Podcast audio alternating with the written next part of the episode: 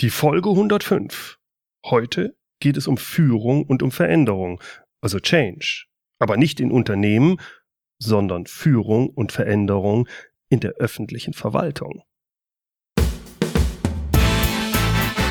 Willkommen zum Podcast Führung auf den Punkt gebracht. Inspiration, Tipps und Impulse für Führungskräfte, Manager und Unternehmer.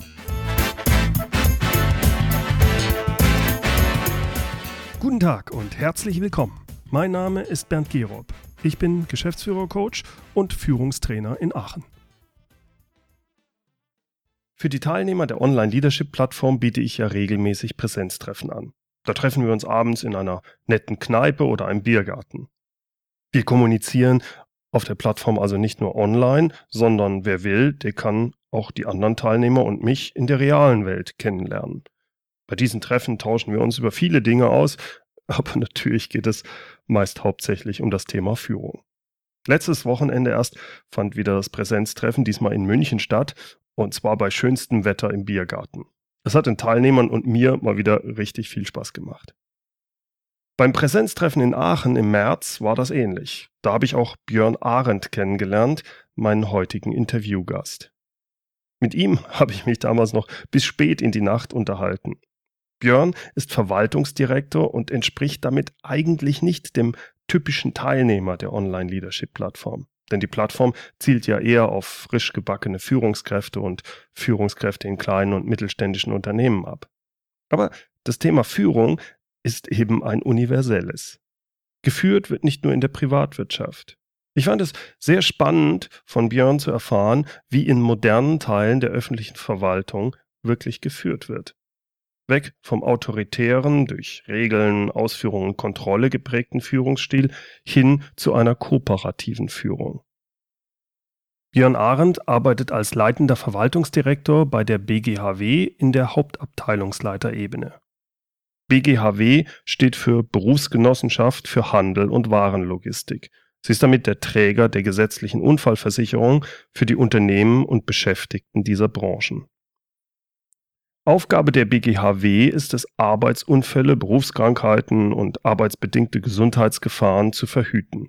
Also erleidet ein Beschäftigter zum Beispiel einen Arbeitsunfall oder leidet er an einer Berufskrankheit, dann unterstützt die BGHW ihn medizinisch, beruflich und sozial. Berufsgenossenschaften finanzieren sich durch die Beiträge der Mitgliedsunternehmen, sind aber trotzdem Körperschaften des öffentlichen Rechts und sind damit eine öffentliche Verwaltung. Besonders interessant fand ich, dass Björn über mehrere Jahre eine Fusion zweier Verwaltungen begleitet und koordiniert hat. Das ist ein großes Change-Projekt, was eine vierstellige Anzahl von Mitarbeitern involviert. Da geht es schnell ins Eingemachte. Es stellen sich nicht nur Fragen zum allgemeinen Führungsverständnis in einer Verwaltung. Vielmehr geht es auch um Fragen wie, wie gestalten sich prinzipiell solche Veränderungsprozesse in einer Verwaltung? Wie schafft man es, die Mitarbeiter, die jahrzehntelang quasi an Befehl und Gehorsam gewöhnt waren, mitzunehmen bei einer solchen Veränderung? Was ist bei einem solchen Change-Prozess anders als in der Privatwirtschaft? Über all das unterhalte ich mich heute im Interview mit Björn Arendt. Björn, Führung in der Verwaltung. Nun ist mein Eindruck, dass in der Vergangenheit in Behörden und Verwaltungen eher so eine bürokratische Führung vorherrschte. Mhm. Das heißt, da ging es um Pflichten, Richtlinien, mhm. Regeln und natürlich um deren Ausführung mhm. und auch deren Kontrolle. Mhm.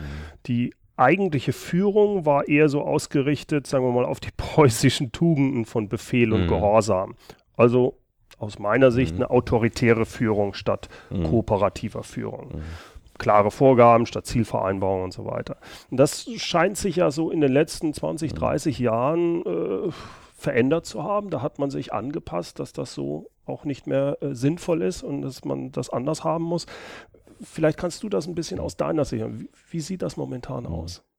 Also man muss natürlich eins voranstellen, auch die Privatwirtschaft ist ja recht vielseitig. Also das heißt, du gehst an die Ecke, hast den kleinen äh, Currywurstbudeninhaber, ein Mannbetrieb oder mit einem zusätzlichen Beschäftigten und dann hast du neben vielen Ausprägungen dann irgendwann mal das Groß-DAX-Unternehmen. Das heißt mit anderen Worten, das ist natürlich auch im Bereich der öffentlichen Verwaltung nicht anders. Mhm. Du hast es auf der einen Seite mit einem ganz großen Ministerium zu tun, also mit tausenden Beschäftigten. Auf der anderen Seite, also ich nehme zum Beispiel hier die Stadt Mannheim, da gibt es die Bürgerbüros und du hast die öffentlichen Krankenhäuser, du hast auch das Feld der Berufsgenossenschaften, der Rentenversicherung. Also auch der öffentliche Dienst ist sehr, sehr vielfältig und damit auch verbunden die Aussage, was Arbeitsatmosphäre, Leistungsbereitschaft oder auch Serviceorientierung betrifft, sind auch entsprechend so unterschiedlich ausgeprägt. Also es gibt sicherlich noch solche Behörden, mhm, aber die sehr das, autoritär geführt ja, werden. Mhm. Ja, aber das hat sich, äh, also das ist im Wandel. Das ist im Wandel. So mhm. und und wenn man das mal so ein bisschen auch äh, versucht chronologisch aufzubauen oder zeitlich aufzubauen, also wenn ich mal auch die Zeit nehme, als ich angefangen habe im Bereich der öffentlichen Verwaltung oder was man immer von den Eltern hört oder von den Großeltern, wie schlimm es denn da immer gewesen mhm. ist, vor etwa gut 30 Jahren und mehr. In der Tat, da war die öffentliche Verwaltung eine andere Welt. Aber ich würde es vielleicht auch mal äh, vergleichen mit der Privatwirtschaft, mit einem großen Unternehmen, was eine Monopolstellung gehabt hat die haben letztendlich auch die Situation, dass die Nachfrage höher ist als das Angebot. Also mhm. wozu muss ich mich eigentlich bewegen, was machen? Also auch die äh, waren statisch gewesen, aber man muss ganz einfach sehen, dass auch die öffentliche Verwaltung statisch, wenn nicht sogar statischer gewesen ist. Mhm. Und man hatte wirklich das Gefühl gehabt, so da herrschen, das ist so schön ausgedrückt mit den preußischen Tugenden, ich kann mich äh, erinnern, ähm, als ich das erste Mal äh, meinen Ausweis mir habe ausstellen lassen, da hat man das Gefühl, man tritt ein und ist per se ein, Straftäter, weil man es gewagt hat, die Behörde zu stören. Also das war ja. schon mal dieser Voreindruck. Also kommt man so als kleiner Bittsteller. Ja. Und am besten ist noch, es gibt einen kleinen Stuhl und der Beamte sitzt auf einem großen Stuhl und der liebe nette Mensch macht du, du, du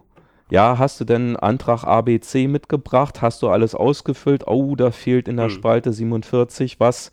Also man hat so ein Gefühl gehabt, dieser Mensch will einem zu Treu und Gehorsam erziehen. Ja. Man kennt das denn ja auch äh, so aus der Schulzeit.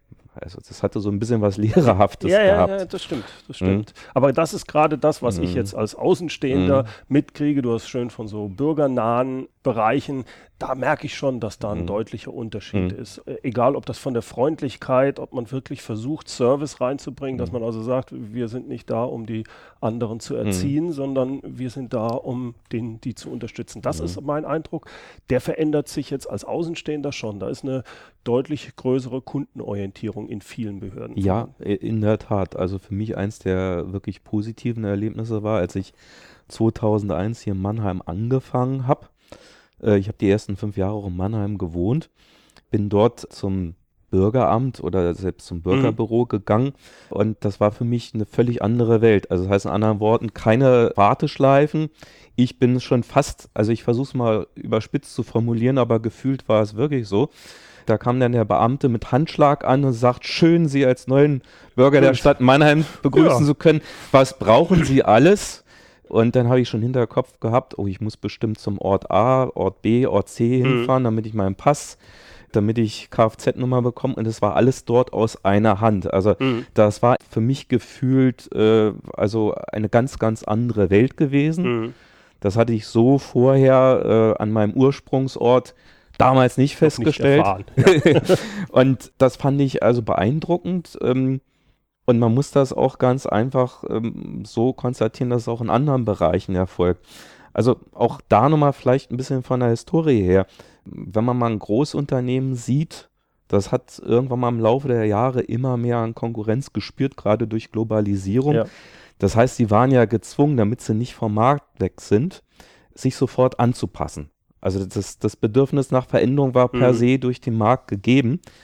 Und wenn man das mal sieht, also auch von der positiven Ausprägung äh, als Ergebnis vom Startursprung, also sprich, äh, wir waren noch äh, preußische Behörde, dann muss man überlegen, woran hat das so ein bisschen gelegen oder wenn man das so ein bisschen mal von der Historie verfolgt, gibt es verschiedene Gründe. So ein äh, Grund ist natürlich, wenn politischer Druck reinkommt. Also wenn ja. irgendwo was in einer Verwaltung schief läuft, und durch die Presse geht, dann wird sofort, gibt es einen riesen Aufschrei, es Mhm. muss sich was ändern. So, das ist sicherlich das eine. Das andere, was interessant ist, dass man auch innerhalb einer Verwaltung ähm, ohne solchen Veränderungsdruck natürlich auch Leute gehabt hat, mh, also mit also charismatischer Ausstrahlung, die per se gesagt haben, jawohl, ich will was verändern. Und letztendlich muss man auch sehen, wenn ich so jemanden in der Führungsspitze äh, gehabt hat, der in der Lage war, seinen Unterbau zu überzeugen, weil auch das mittlere Führungsmanagement spielt eine wichtige Rolle bei solchen Fragestellungen, denn konnte ich in der Tat schon in einer Verwaltung eine Menge bewirken. Also das heißt, wirklich von der Spitze an nach unten runtergebrochen, hat man gemerkt, dass da ein Wandel, ein Ruck durch eine Verwaltung durchgeht, wenn ich so eine charismatische Person habe oder jemand, der sagt, jawohl, ich stehe für den Laden ein oder was interessant ist. Also man darf es ja nicht nur für die Unternehmen sehen, dass ich eine Vision oder eine Mission brauche, sondern ich habe selbstverständlich sowas auch für eine öffentliche Verwaltung. Wenn ich Mhm. mir ein Ziel setze, moderner Dienstleister zu sein, beispielsweise, ich habe nicht mehr die Papierakte, sondern ich habe die digitale Akte mit den verschiedenen Möglichkeiten ausprägen. Ich habe ein Wissensmanagement, brauche ich dahintergehend natürlich oder Mhm. dafür eine Vision, eine Mission und jemanden, der das auch verkaufen kann und einen Ruck durch die Verwaltung mitgibt. Mhm. Also das muss man ganz einfach sehen. Das, das ist das eine. Und das äh, zweite Feld ist äh, diese Privatisierungsdebatte, die irgendwann mal ja Mitte der 80er aufgekommen ist. Weil äh, vor 30, 40 Jahren konnte man sich nicht vorstellen, also dass Bahn, Gerade Post, Ja. Telekommunikation. Post, Telekommunikation äh, privatisiert werden. Aber es sieht in der Tat immer so aus, es wird ganz klar gefragt, ist das, was da der Staat macht, nicht auch durch einen privaten Dienstleister Mhm. machbar? Also das spricht, man ist an die staatlichen Aufgaben rangegangen und äh, das Ganze hat einen enormen Schub bekommen durch die Rechtsprechung des Europäischen Gerichtshofes zur Frage der Dienstleistungsfreiheit. Mhm. Ja, also Kannst du da mal ein bisschen ja. näher drauf eingehen? Wa- Was ist Mhm. damit genau gemeint, Dienstleistungsfreiheit? Was für Auswirkungen hat das gebracht? Also im Endeffekt ist ja, äh, es wird ja mehr oder weniger von der Freiheit äh, der Dienstleistung gesprochen oder auch von der Möglichkeit, äh, dass jeder alles anbieten kann. Also das Mhm. heißt, gerade die Thematik Monopole oder staatliche Monopole sind im Laufe dieser Zeit hinterfragt worden.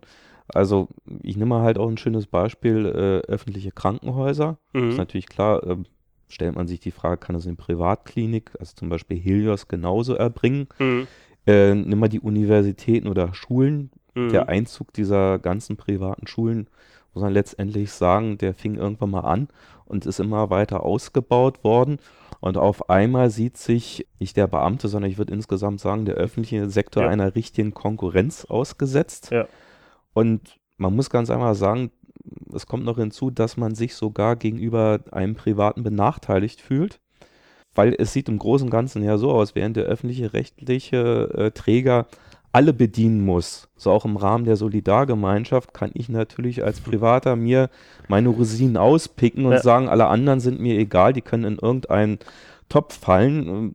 Und da muss man ganz einfach äh, sehen, da ist ein Wettbewerb entstanden, der natürlich gefühlt aus Sicht der öffentlichen Verwaltung verzerrt war, weil die, äh, oder in, muss man doch sagen, verzerrt war, weil man selber wusste, ich, ich muss alle bedienen, ich kann Ja. mir nicht einfach jetzt die besten Immer rauspicken raushauen, und so sind auch meine Tarife oder auch meine Leistung gestaltet. ja. Mhm. Was würdest du denn Mhm. sagen, ist der größte Unterschied jetzt zwischen den Herausforderungen einer Führungskraft in einer Behörde und der Führungskraft in einem Wirtschaftsunternehmen? Also im Endeffekt oder im Kern unterscheidet sich nach meiner Wahrnehmung Führen in der öffentlichen Verwaltung nicht vom Führen in der Privatwirtschaft. Mhm. Wenn man das mal versucht auch zu reduzieren, A, geht es immer um das Führen von Menschen Mhm. und es geht um das, wenn ich das jetzt mal als, als äh, Ziel definiere, um das Umsetzen und Erreichen von Zielen. So, äh, ob sie nun durch die öffentliche Verwaltung gesetzlich definiert sind, das ist eine, oder durch die Privatwirtschaft ganz einfach, weil ich an Marktanteilen gewinnen möchte. Aber im Kern geht es um das Arbeiten mit Zielen. Und Mhm. Personen und allem dem, was drumherum ist.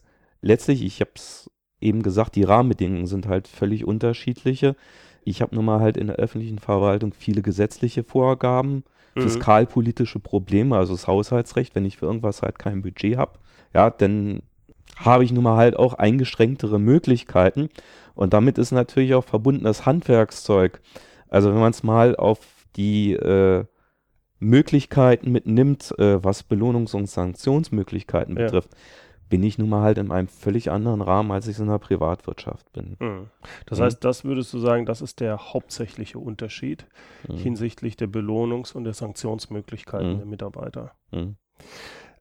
Wir hatten es ganz am Anfang ja, dass es einen Veränderungsprozess gegeben Ja. hat in den letzten 30 Jahren.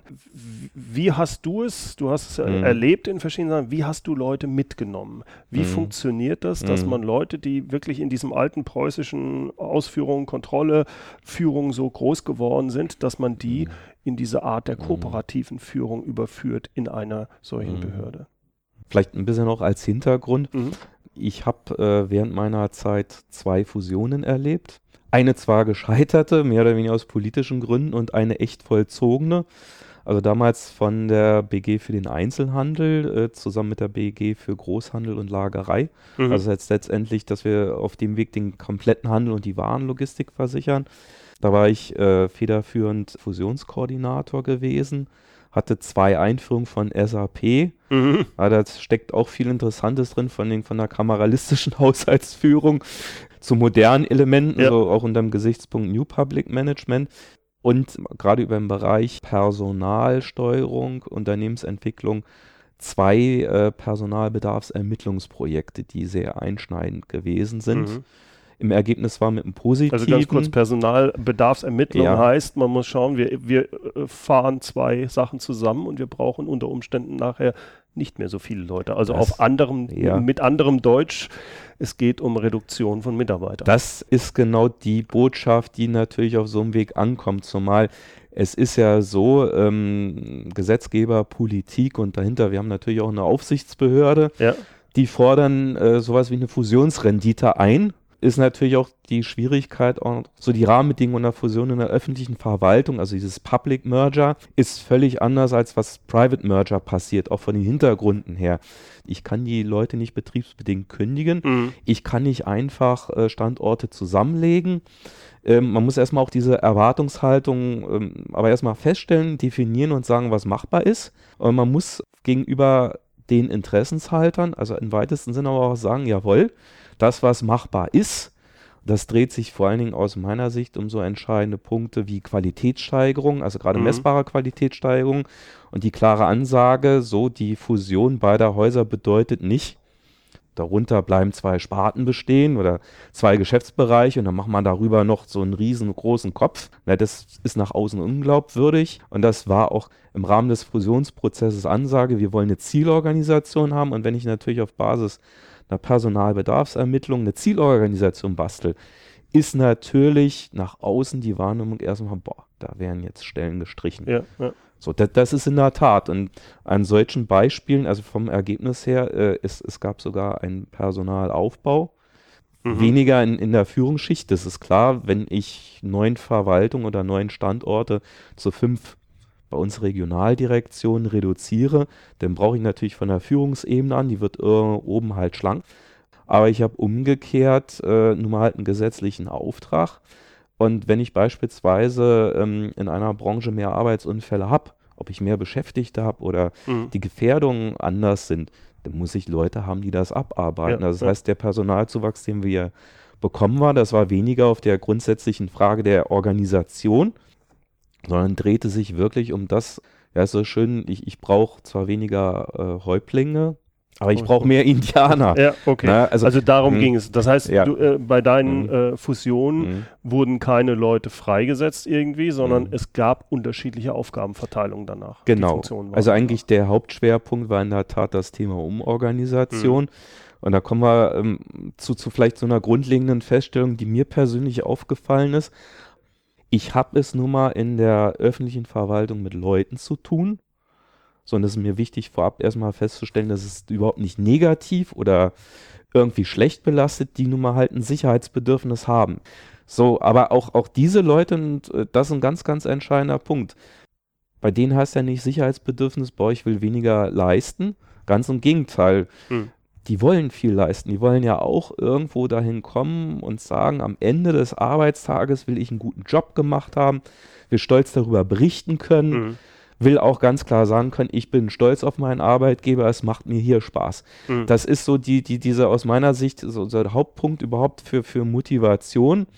Die das Leute, ist der Sinn. der Sinn. Es muss Sinn machen und ich möchte einen Freiraum haben. Diese, Ja. was wichtig für die ja, intrinsische Motivation Natürlich. ist. Und das ist unabhängig davon, ob ich auch ein gewisses Sicherheitsbedürfnis haben möchte oder nicht. Ne? nein, äh, da- das Mhm. ist ganz einfach äh, nur mal eine Grundeinstellung. Wenn die jemand hat, das ist zulässig, das ist, da ist nichts Negatives Mhm, mit dran. mhm, mhm. Und wenn ich genau weiß, ich arbeite irgendwo und auch erst recht in der öffentlichen Verwaltung und fange beispielsweise jetzt mit 25 oder mit welchem Alter auch immer an, dann möchte ich ja nicht irgendwo äh, die nächsten Jahre, ja, jetzt haben wir nun ein Regelrentenalter 67 Jahre, Mhm. die ganzen nächsten Jahre einfach nur sitzen und sagen, ich ja. bin hier Söldner, bitte überweist mir mein Gehalt, der Rest ist mir egal. Also das muss man ganz einfach sagen, die Leute wollen. Ja. So, es gibt sicherlich Ausnahmen, aber ganz einfach, ganz, ganz wichtig ist, die Leute wollen eine Leistung erbringen, Mhm. Sie wollen auf ihren Arbeitgeber stolz sein und sie wollen in dem, was sie tun, äh, ganz einfach auch einen Sinn mitsehen. Mhm, mhm. Aber es ist in der Tat so, ob, ob das jetzt bedingt durch dieses Sicherheitsbedürfnis mit ist äh, oder auch durch andere Stellschrauben, irgendwo daraus resultierend ist, dass erstmal äh, der Grundumgang mit Veränderungen negativer ist. Der ist per se irgendwie belastet, wenn da was kommt, ist erstmal so, Ist ein größerer Schreck. Angstfaktor. ist ein Angstfaktor. Und, und was auch interessant zu beobachten war, jetzt aus meinen Erfahrungen in den Projekten, die Leute schaukeln sich hoch. Also es, es gibt so eine Was Wahrnehmung. meinst du damit gemeint mit Ja. dem Hochschaukeln? Also so eine interessante Wahrnehmung, äh, wenn man mal versucht, so ganz, ganz grob so Schichten zu unterteilen, gibt es die Leute in einem Veränderungsprozess, die sagen, jawohl, ich mache mit, super toll. Mhm. Dann gibt es auf der anderen Seite ein paar, die sehen das absolut negativ und dann gibt es irgendwo eine Mitte. Ein, ja, und so, so, naja, die können sich von Unentschlossenen, so ist Ja, immer die ja. Frage, äh, wer ist in der Lage, diese Mitte abzugreifen für eine Veränderung im positiven Sinne. Und man merkt gerade die, die mehr Angst haben, die kommen so nach dem Prinzip leider auch, und das war ein ganz äh, schwerer Punkt im Fusionsprozess, leider auch Führungskräfte, die sich so ein bisschen als, als Bewahrer oder Beschützer des Vorhandenen Mhm. gesehen haben und das auch so äh, rüber transportiert haben, ohne sich äh, bewusst zu sein, was, was damit alles Das für heißt, die haben Auswirkungen natürlich dann ihre eigenen Ja. Mitarbeiter ja, in einer gewissen Mhm. Weise indoktriniert und Ja. ä- ä- ängstlich Ja. gemacht in einer gewissen Ja. Weise. Und dann ist Mhm. natürlich auch, muss man schauen, äh, der, der hochmotiviert ist und sagt, jawohl, ich mach mit, so, rennt voran und dann erkennt er auf einmal, alle anderen sind überspitzt Mhm. formuliert zehn Kilometer hinter mir. Dann stellt sich bei dem ja die Frage, ähm, ist es jetzt okay, dass ich so hochmotiviert bin? Schade ich meinen Kollegen umgekehrt? So der, der zynisch ist, äh, der sagt, ey ja, du schadest mir, wenn du da voranrennst, du Mhm, machst mhm. unsere Welt in Anführungszeichen kaputt, ob das jetzt der konkrete Arbeitsplatz, die Abteilung ist, das ist nun mal ein entscheidender Punkt. Wie, wie bist Mhm. du damit umgegangen? Wie hast du die Leute bei diesen Prozessen dann oder Veränderungen Mhm. dann trotzdem so hingekriegt, dass sie mitge Mhm. mitgegangen sind? Also wir sind im Bereich der intrinsischen Motivation als Oberbegriff, da steckt Mhm. sehr, sehr viel hinter. Also für, für mich ein ganz äh, äh, interessante, aber auch wichtige Erkenntnis war äh, so dieser Unternehmenskulturprozess, den wir durchgemacht haben. Das war einerseits eine Weiterentwicklung des Unternehmens, also sprich, wenn ich das jetzt die öffentliche Verwaltung als Mhm. Unternehmen sehe, aber auch so von Organisations- und Personalentwicklung her. Das heißt, ich muss in der Tat mit viel äh, Geduld, Fleiß und Also. Spuck und das äh, wird einem schnell manchmal zerschossen. Mhm. Oder es passiert, dass man irgendwas macht, was schnell falsch gedeutet wird, weil es ist in der Tat so, wenn sich welche hochgeschaukelt haben, die schauen sich alles, was passiert, also also mit einer dermaßen Genauigkeit an. Und anstelle das Positive hervorzubringen, Mhm. sieht man immer das Negative. Mhm, So, das mhm. heißt, es ist per se egal, was man macht, das ist sofort negativ belastet und das ist unwahrscheinlich schwierig, das aufzubrechen. Aber ich, ich muss es aufbrechen und ich kann es auch nur dann, wenn ich akzeptiere, dass die Leute nun mal halt die, die, dieses Sicherheitsbedürfnis hab, ja, haben. Äh, und muss es als, wie soll ich sagen, als, als Eckpunkt, äh, klar, das, das darf Mhm. natürlich jetzt nicht so überhand nehmen, da, dass ich dem Sicherheitsbedürfnis der Leute vollständig Genüge tue, im Sinne von, du bleibst exakt auf deinem Arbeitsplatz sitzen und dein Vorgesetzter, genau, dein Vorgesetzter wird sich nicht ändern und wir werden auch hier nicht die Zimmer streichen, damit die Wandfarbe noch so bleibt. Diese, also das ist ja wirklich so äh, überspitzt formuliert, aber es ist ganz, ganz entscheidend, breit angelegten Prozess mit äh, auf den Weg zu bringen. Also Ja. ich, ich versuche es mal im Oberbegriff Unternehmenskulturprozess. So, vielleicht auch mal von Unterpunkten. Ja klar, ich muss mit äh, den Menschen professionell umgehen. Ich muss Bedingungen schaffen für intrinsische Motivation. Ein ganz, ganz wichtiger Punkt ist die Eigenverantwortlichkeit deiner Tätigkeit. Aber auch so insgesamt einfach zu sagen, so pass auf, die Verwaltung gibt eine Richtung vor und bindet dich ein im Sinne von, dass, dass du eine Veränderung auch positiv bewertest, dass sie nicht nur mal mit Nachteilen, sondern mit vielen Vorteilen Aber behaftet wenn, ist. wenn ich das ja. alles höre, das gilt ja auch für normale Change-Prozesse. Der Ja. Unterschied, wenn ich es richtig verstehe, besteht jetzt darin, dass du es mit hiermit noch Leuten zu tun hast, die sagen auch noch stärker Sicherheitsbedürfnisse sind, dadurch vielleicht noch ängstlicher sind im Mhm. Durchschnitt. Das bedeutet auf der anderen Seite, dass du noch mehr Energie aufbringen musst. Es muss Ja. unheimlich anstrengend sein Ja. und es braucht wahrscheinlich auch längere Zeit, bis ich diese Leute wirklich abgeholt habe. Mhm. Die, die, die großen Schritte kann ich dann so nicht Mhm. machen. Ich schätze das so ein, dass Mhm. das unheimlich zermürbend auch sein kann und anstrengend, wenn die Leute quasi immer wieder in diese Mhm. Angsthaltung zurückfallen oder sagen, ich, ich, ich, ich will gar nicht selbstverantwortlich sein Mhm. oder, oder sowas. Mhm. Äh, beschreibe ich das richtig oder wie, Ja. wie hast du das empfunden? Äh, In der Tat, also das, was ich jetzt so einfach daher sage, Ja, das ist nicht so einfach, ganz im Gegenteil. Auch für mich gesehen, das ist ein zermürbender Prozess. Aber ich versuche es mal so zu definieren, es ist der einzige, der richtige und auch der nachhaltige Weg. Ich muss anfangen, erstmal zu erklären, a, warum mache ich das? B, mit welchen Mitteln mache ich das? Und Mhm. muss ja auch irgendwo einen Ausblick, eine Vision geben. Ich habe Ja. das so ein bisschen versucht, im Rahmen des Fusionsprozesses zu definieren, als es diese Grabenkämpfe zwischen den ehemaligen Ursprungshäusern ja, ja. auf, auf, gerade auf Arbeitsebene ge äh, gegeben hat, dann war immer so für mich bildlich der Versuch darzustellen, pass auf, ihr seid gerade auf zwei alten Inseln. Mhm. So, das Wasser steigt und steigt. ja. So, und irgendwann mal wird es diese Inseln so nicht geben. Da drüben, Ja. da ist das wunderschöne neue Land. Ich versuchte zu erklären, wie das Land aussieht, äh, was wir da machen und was wir tun wollen. Also das vielleicht nur rein, um das mal zu versuchen, visuell zu verdeutlichen. ja. Aber es geht darum, so viel wie möglich zu kommunizieren, transparent mit den Dingen umzugehen und äh, vor allen Dingen auch selber als Führungskraft nicht aufzugeben, weil wenn ich was sage, das äh, geht nicht nur mir sein. so, dann heißt es, ach, der will uns so oder so veräppeln äh, Mhm. oder der macht so oder so was anderes, auch gerade beim Thema Personalbedarfsermittlung. Beim ersten Prozess war die Ansage, ja, ja, aber nachher kommen wir ja auch wieder mit einer Stellenkürzung.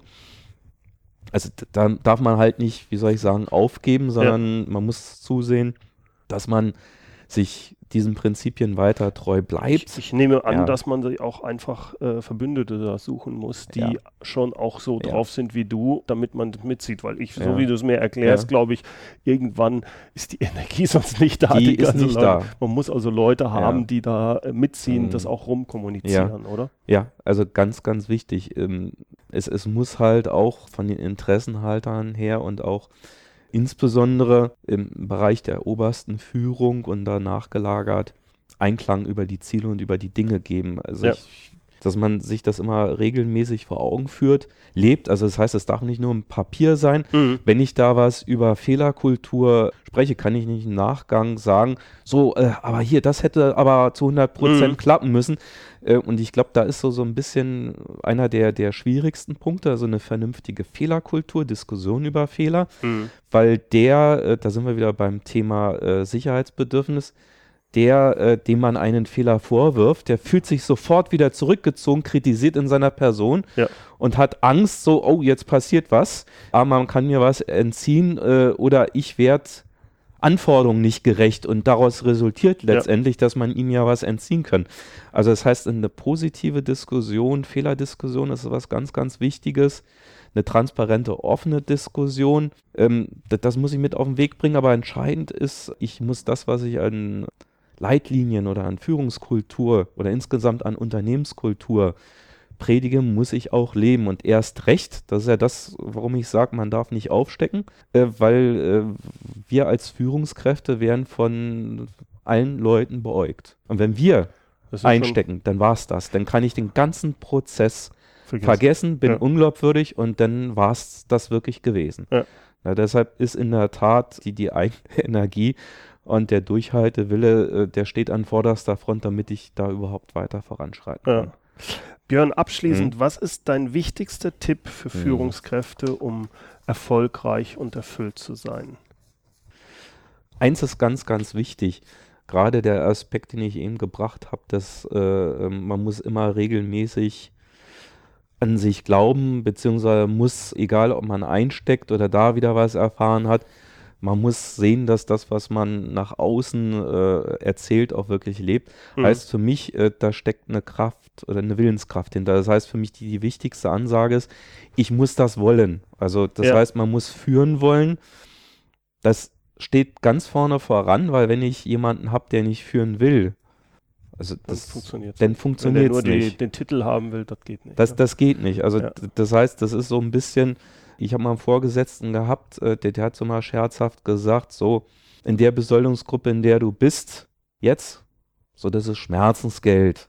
Und jemand fragt ja, warum ist das Schmerzensgeld? Als Führungskraft wirst du Schmerzen ertragen müssen. Dafür kriegst du das bisschen mehr. Also hat so eine schöne Gehalts- oder Besoldungsstufe definiert. Bis dahin ist das alles Fachbereich. Mhm. Darüber hinaus, was man mehr kriegt, äh, das hat nichts mehr mit Fachtätigkeit zu tun, sondern das ist Schmerzensgeld. äh, äh, aber deshalb auch nochmal, wir können uns schlecht als Führungskräfte als Selbstzweck nehmen, sondern wir sind ja irgendwo da, ich versuche es mal mit dem Fußball zu vergleichen. Wir sind Coaches, wir müssen zusehen, dass wir das Beste aus unseren Mitarbeitern oder aus dem Team halt nochmal herauskitzeln. Und dazu ist auch ganz, ganz wichtig, den Leuten Mut zur Veränderung zu machen, äh, ihnen klar zu machen oder auch ähm, irgendwo mit reinzubringen, dass sie an ihre Fähigkeiten glauben, sie weiterentwickeln, also befähigen, weil so im Großen und Ganzen einer meiner Feststellungen auch ist, gerade wenn ich hier so einige Leute in, in meiner Verwaltung sehe, die können ganz locker und äh, ganz sicher mit dem, was in der Privatwirtschaft ist, mithalten. Ja. Björn, ich bedanke mich recht herzlich für das Gespräch. Vielen viel herzlichen Dank, auch mir auch. Einen schönen Einblick in die Verwaltung und mhm. was ich mitnehme für mich ist, die Unterschiede sind bei weitem nicht so groß, wie ich mir das vorgestellt habe. Vielen Nein, Dank. Äh, vielleicht nochmal äh, auch dazu, wenn man so mal deine Podcasts durchgeht, sind ganz locker 80, 85 Prozent Themen mit bei. Das kann ich nicht nur für die Privatwirtschaft ja. nehmen, sondern auch für die öffentliche Verwaltung. Klar, Preiskalkulation ist, ist nicht, weniger was, ist zwar auch äh, nicht uninteressant, aber das, was da an Führungsthemen mit drin ist, das kann ich genauso analog hm. auf die öffentliche Verwaltung nehmen. Wunderbar. Vielen Gut. Dank, Björn. Gerne. Soweit mein Gespräch mit Björn Arendt. Mehr über ihn und über die BGHW finden Sie unter www.bghw.de. Den Link zur Webseite und auch zu Björns Xing-Profil finden Sie wie immer in den Show Notes und zwar unter www.mehr-führen.de Schrägstrich Podcast 105 und führen mit UE. Zum Schluss noch eine Ankündigung. Äh, ich werde die nächsten Wochen etwas kürzer treten und den Sommer genießen. Deshalb wird es in den nächsten Wochen also auch keine neuen Podcast-Folgen geben. Ich gehe in die Sommerpause. Aber keine Angst, um es mit Arnold Schwarzenegger zu sagen, I'll be back. Die nächste Podcast-Folge, die erscheint am Mittwoch, den 12. August. Wie immer zum Ende noch unser inspirierendes Zitat. Diesmal kommt es vom Dalai Lama. Wenn wir wirklich etwas verändern wollen, brauchen wir vor allem Begeisterung. Herzlichen Dank fürs Zuhören. Mein Name ist Bernd Gerob und ich freue mich, wenn Sie demnächst wieder reinhören, wenn es heißt Führung auf den Punkt gebracht. Inspiration, Tipps und Impulse für Führungskräfte, Manager und Unternehmer.